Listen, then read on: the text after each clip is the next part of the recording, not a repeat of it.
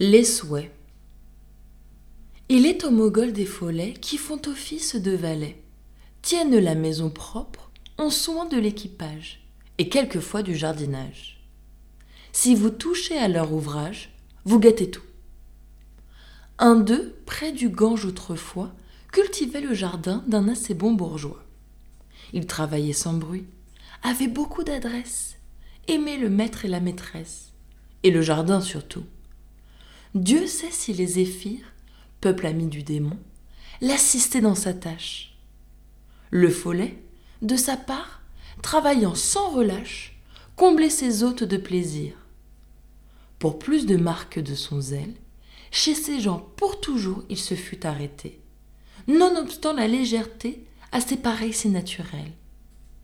Mais ses confrères les esprits firent tant que le chef de cette république par caprice ou par politique, le changea bientôt de logis. Ordre lui vient d'aller au fond de la Norvège prendre le soin d'une maison en tout temps couverte de neige. Et d'un doux qu'il était, on vous le fait la pont. Avant que de partir, l'esprit dit à ses hôtes On m'oblige de vous quitter. Je ne sais pas pour quelle faute, mais enfin il le faut. Je ne puis arrêter qu'un temps fort court un mois, peut-être une semaine. Employez-la. Formez trois souhaits, car je puis rendre trois souhaits accomplis. Trois, sans plus.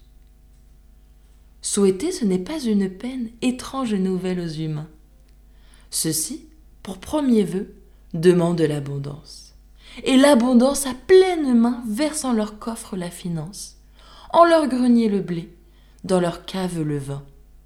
Tout en crève, Comment ranger cette chevance? Quel registre? Quel soin? Quel temps il leur fallut? Tous deux sont empêchés si jamais on le fut.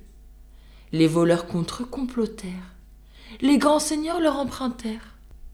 Le prince les taxa. Voilà les pauvres gens malheureux par trop de fortune. ôtez-nous de ces biens, l'affluence importune, dirent-ils l'un et l'autre. Heureux les indigents. La pauvreté vaut mieux qu'une telle richesse. Retirez-vous, trésor, fuyez, et toi, déesse, mère du bon esprit, compagne du repos, ô médiocrité, reviens vite. À ces mots, la médiocrité revient. On lui fait place. Avec elle, ils rentrent en grâce au bout de deux souhaits étant aussi chanceux qu'ils étaient, et que sont tous ceux qui souhaitent toujours et perdent en chimère, le temps qu'il ferait mieux de mettre à leurs affaires.